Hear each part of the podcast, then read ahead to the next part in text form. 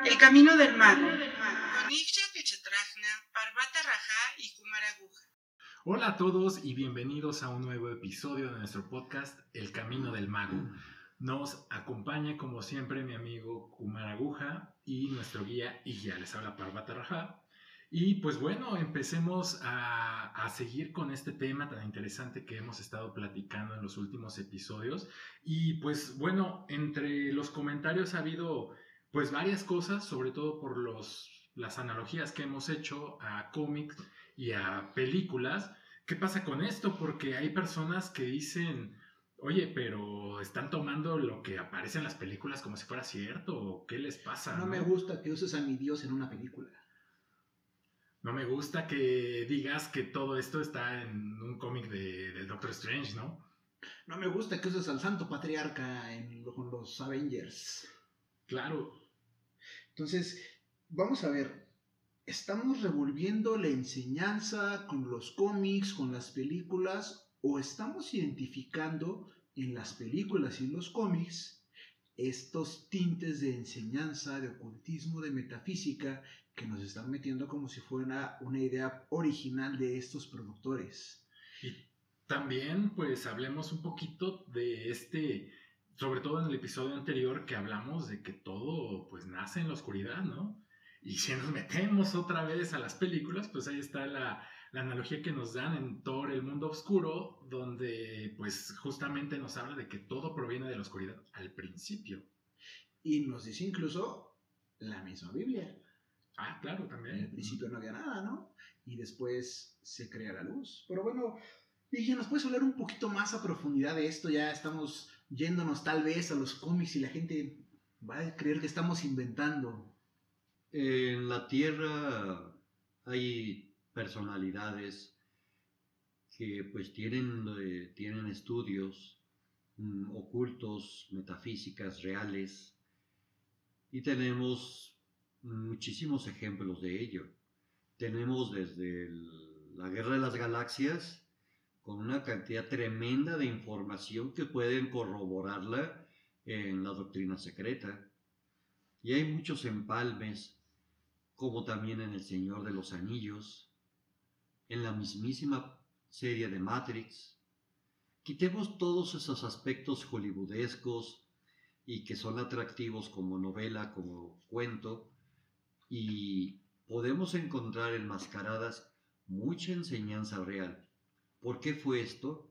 Pues porque la necesidad existe en la humanidad de entender y tener el conocimiento en su yo inconsciente de verdades, de realidades. Muchos de estos personajes que han creado, que han escrito estos cuentos o estas uh, historietas, tienen dentro de sí mucha información que la van exponiendo paulatina y muy veladamente, traduciéndolo como cuentos. Al darnos cuenta de ello, la usamos no solo como tinte de enseñanza, sino como repercusión de aquella broma que ellos tal vez quisieron hacer, para que entienda el que puede entender y tenga oídos, el que sepa escuchar. Nos, nos retomamos aquí un poco, sabemos que C.S. Lewis, por ejemplo, autor de las Crónicas de Narnia, y J.R. Tolkien, el autor del Señor de los Anillos, eran contemporáneos e incluso eran amigos. Y nos cuentan la historia que pertenecen a la misma asociación incluso. Así es. Nunca nos hablan de si fue ocultismo o demás, pero bueno, creo que está. Y creo que es una buena chance el mezclar algunas cosas que, que sabemos con simples cuentos de niños. Me preguntaban después, uh, Cubara, de que te han preguntado sobre cómo es que todo comenzó en las tinieblas. Veamos. En el Génesis 1 dice, en el principio creó Dios los cielos y la tierra, y la tierra estaba desordenada y vacía, y las tinieblas estaban sobre la faz del abismo, y el Espíritu de Dios se movía sobre la faz de las aguas. Entonces, aquí te está aclarando, versículo 1 y 2, Génesis, todo comenzó en las tinieblas. Por lo tanto, este Dios que mencionan aquí vivía en las tinieblas hasta que se le ocurrió decir hágase la luz. Estamos acostumbrados a que nos dicen que tinieblas es malo o que oscuridad como ausencia de luz es malo. Estamos hablando aquí de unas tinieblas o una oscuridad pues como algo que está antes de, como un punto previo.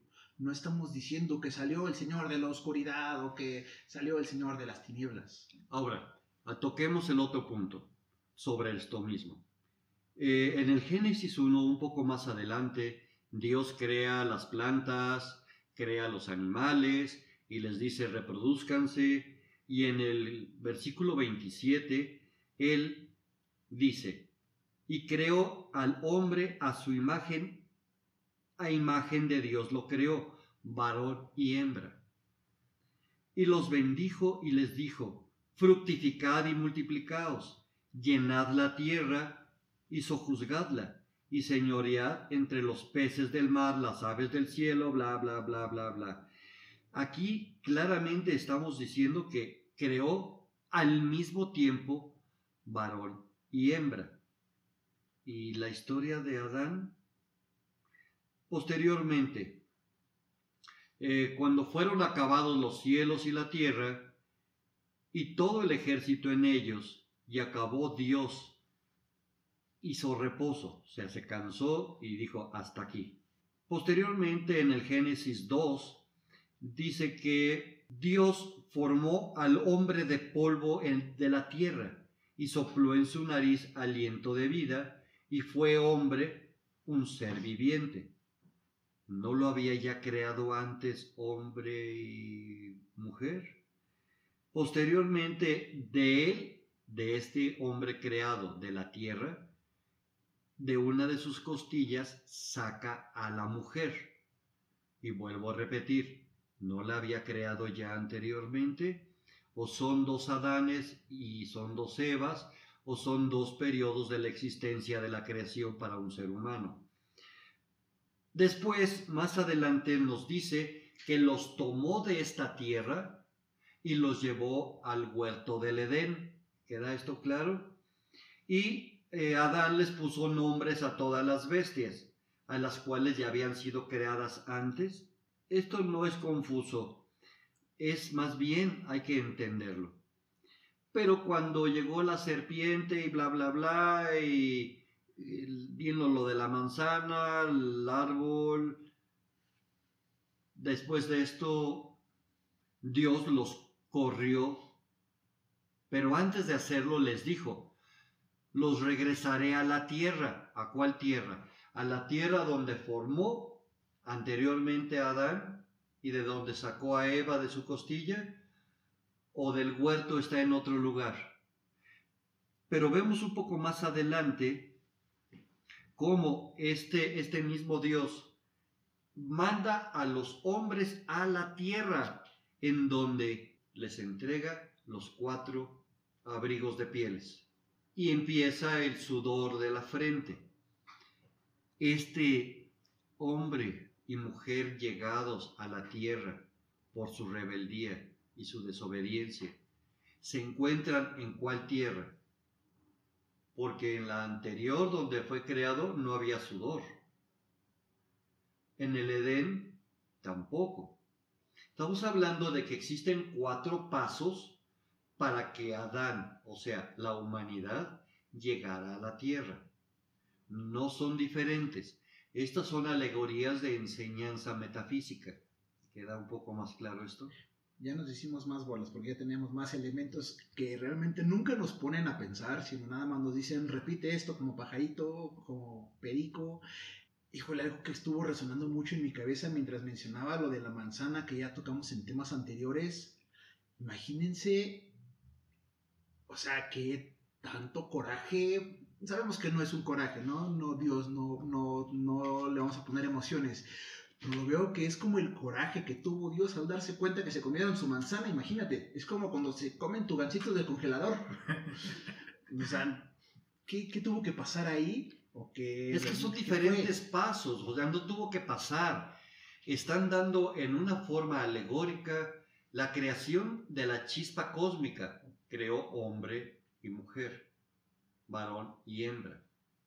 Después los revistió con la primera insuflación de vida, pero no estaban aún en la tierra. Posteriormente los lanza al, al paraíso, al Edén, en donde después fueron lanzados nuevamente a la tierra. Quiere decir que hubo un paso intermedio, otro revestimiento de la chispa cósmica. Porque después en Génesis 2 también te dice, y Jehová hizo nacer de la tierra todo árbol delicioso a la vista y bueno para comer, y también de la, etcétera. Quiere decir, ¿no ya los había creado antes? ¿Qué se creó en la primera parte del Génesis? Es la ideación cósmica de las plantas, los animales y de las chispas cósmicas. Posteriormente son recubiertas por la o las capas que existían en su transitar. Posteriormente llegan a un Edén, en donde son reconfigurados para poder nacer en la tierra, en donde vuelve a hacer que las plantas crezcan. Hizo crecer a las plantas y las creó dos veces. No, realmente cuando el Adán y Eva llegan a la tierra a trabajar con el sudor de su frente, están llegando ya como la primera raza existente de seres que puedan contener una raza e iniciar la evolución de la especie. Entonces, si nos habla de un, de una, que primero era la ideación, es como estas personas que se dedican a diseñar cosas, primero tienen una idea, luego lo meten en la computadora, un código, un diseño, un dibujo, y luego con estas impresoras 3D tal vez lo empiezan a dar forma. Está siendo demasiado mecanizado, pero eh, tal vez pueda yo aceptarte parte de lo que estás diciendo. Porque mira, según la teogonía, primero se encuentra la noche antes que el día en el orden de la evolución cósmica. Aún en el Génesis ya lo hemos visto ahora. Diremos entonces que en los primeros creados fueron en el tiempo de la noche, la primera creación, y así, con la llegada de la luz, viene la evolución secundaria de la naturaleza que es manifestada aunque aún invisible. Esto es una realidad. Ya hemos entendido que los llamados ángeles caídos no son esos seres creados en las tinieblas de la primera creación.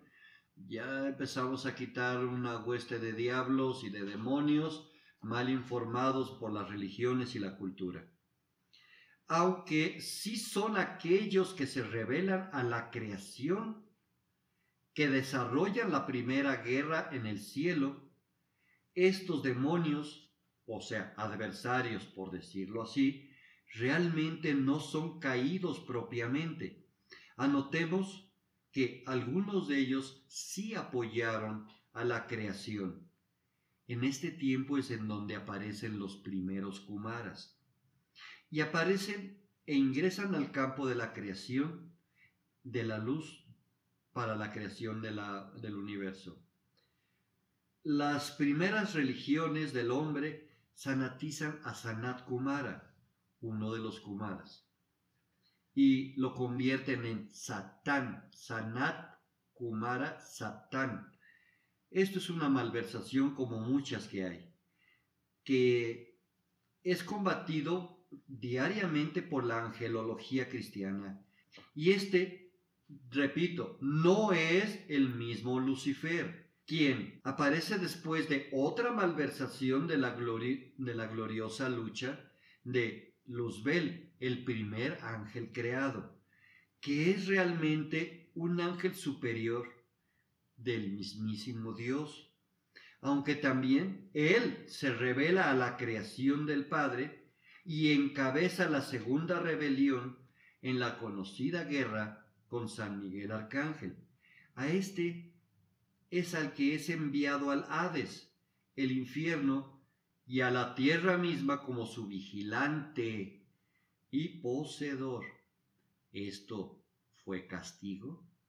Ya en otros episodios hemos visto que no fue así. Ya veremos después.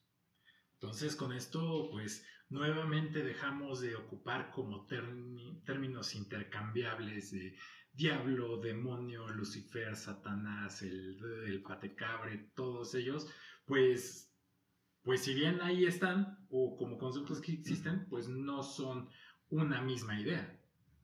Y el satanizar a Sanat Kumara eh, fue más que un simple juego de palabras, según entendemos, porque, ay, me suena que Sanat le cambiaron la letra y es, ya va a ser Satán. Y tanto lo enfocan así que en las formas primitivas de la religión judío-cristiana, eh, Lucifer, además de empalmarlo con Satán, como el mismo que no lo es, también dicen que Venus, que es la estrella de la mañana y la estrella del atardecer, es el planeta en donde radica Lucifer.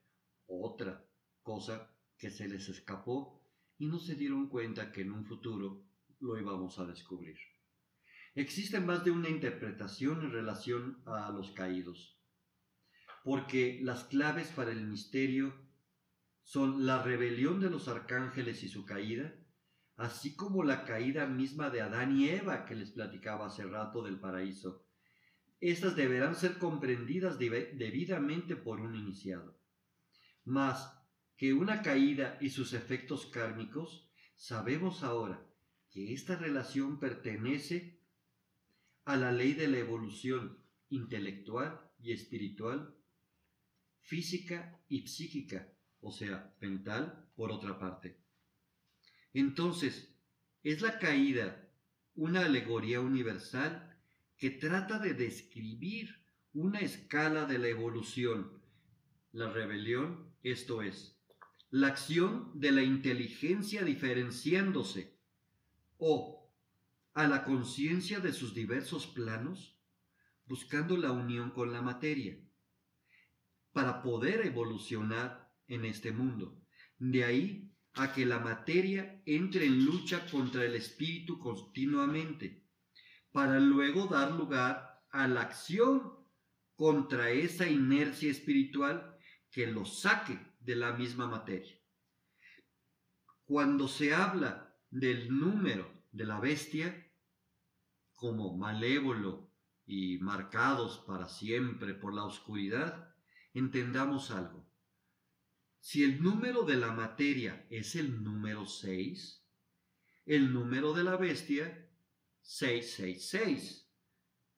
Y esto no es otra cosa, entendámoslo para un iniciado y para que de una vez eh, se quite este miedo que no es otra cosa más que seis materia sobre materia, seis en un ser materia, seis. Seis, seis, seis, la materia sobre la materia en un ser material.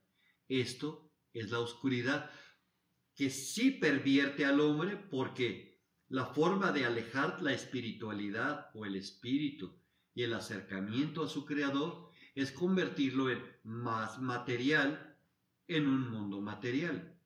Aquí vemos que la, numerología existe en la Biblia cuando algunas iglesias la prohíben porque dicen que es una forma de adivinación. No estamos hablando de una numerología pagana o de estos de que, ay, suma las letras de tu nombre y las de tu abuelita y vamos a ver cómo se enfocan esos números para relacionarlos. Si no hablamos de una numerología sagrada, esta numerología tal vez ya nos regale un capítulo especial. Mira, por lo pronto te voy a decir, la verdadera numerología desde la Cábala no es más que aplicarle números a conceptos para poder simplificar su estructura y que solo sea entendida por aquellos que conocen la clave. Esto es la verdadera numerología de la cual parte la geometría cósmica. Pero no es una lectura de números, esto es una cuestión muy mundana. el número es como decirte, el número 5 es el hombre, el número 6 es la materia. El número 7 es el espíritu. Eh, y así, acomodándolo puedes tú decir en pocas palabras lo que quieres decir para que pocos lo entiendan y muchos entren en, eh, ¿cómo se diría? En, en negación. Entonces aquí lo que estamos hablando de este 666, otra vez retomando las películas, cuando vemos la cabeza del anticristo que trae dibujado este símbolo, no significa que el anticristo nace con un 666 como nos dice la película, sino que es realmente esta materia, potencializada por la materia misma y luego el resultado potencializado por la materia, como nos dice ella. La materia sobre la materia sobre la materia. En un ser material. Ya fue mucho materia esto. en la alegoría original, o sea, en los ángeles que se han materializado, es lo que se consideraba como los vencedores del espíritu, aquellos que derrotarían el, el espíritu por medio de la materia. Y podemos entender por qué. Y cómo entenderemos a su vez a los arcángeles que cayeron en este plano. No son realmente los tentadores de la humanidad, y por lo mismo tampoco son los propiciadores del mal que aqueja al planeta. Con todo, estos últimos fueron los que lucharon por la supremacía de la espiritualidad consciente en nuestra tierra y fueron vencidos, sucumbiendo al poder de la materia. Por lo tanto, en la representación de la guerra de Miguel contra Lucifer, es realmente la lucha para ser entendida del espíritu y la materia por una supremacía. Mas no es una realidad, son alegorías. Es tiempo entonces de empezarnos a ser responsables por nuestras acciones y dejar de echarle la culpa al angelito que me susurró, al diablo que me empujó la mano y disparé la pistola, como muchos dicen las abuelitas aquí en México, no hagas eso porque el diablo te va a empujar la mano. O sea, cuando realmente la responsabilidad está en uno. Tal vez hay situaciones muy específicas de las que no vamos a hablar ahorita, pero... Bueno, aquí haciendo un poquito un resumen de todo lo que nos has comentado, Igia, es eh, pues en realidad esta parte del absoluto que idea estos campos de información. No, no sé, a ver cómo, qué tal me sale esta, este corolario y sobre todo la pregunta que te tengo al final. Entonces, el absoluto crea estos campos de información para idear la creación y después pone esta pues, creación, les hace su, su materia para experimentarse a sí mismo y pues en realidad es una plataforma de evolución y de crecimiento, ¿no? Yo, yo, podría pensar sin ningún problema. Entonces, bueno, a mí me parece esto una excelente oportunidad, pues nuevamente de evolución y de crecimiento, pero eh, aquí mi pregunta es, ¿y por qué no lo escuchamos más? O sea, ¿por qué no las iglesias me dicen, eh, pues sí, tal vez estás en la oscuridad, pero puedes crecer? Las iglesias siempre han tenido la acción oportunista para manipular. Es la creación del infierno es. Te voy a dar un ejemplo. Cuando eras pequeño y eras demasiado latoso, tu mamá te decía que iba a venir el coco y te iba a llevar. El señor del costal. El señor del costal. Y pues en las noches, en las madrugadas, te despertabas espantado por estos monstruos. ¿Y a quién recurrías para ser salvado del monstruo y del señor del costal? A tu mamá. O sea, tu madre te crea un miedo para luego ser la salvadora. Esta es la acción que vemos todo el tiempo en las iglesias. Ya me lo esperaba yo de esa señora. Pero bueno, quedamos, quedamos. Quedamos. Los esperamos en la próxima emisión del Camino del Mago. Seguramente les va a encantar nuestro nuevo tema. Pues es algo que hemos venido esperando con muchas ansias. Ya varios episodios que, que estamos esperando esto. Y bueno, al parecer nos va a llegar antes de que acabe el año, entonces creo que va a ser un, un excelente cierre. Muchas gracias por acompañarnos. Hasta la próxima. Síguenos en nuestras redes sociales, Facebook, Twitter, YouTube e Instagram. Danos like y activa las notificaciones para estar enterado de todas nuestras novedades.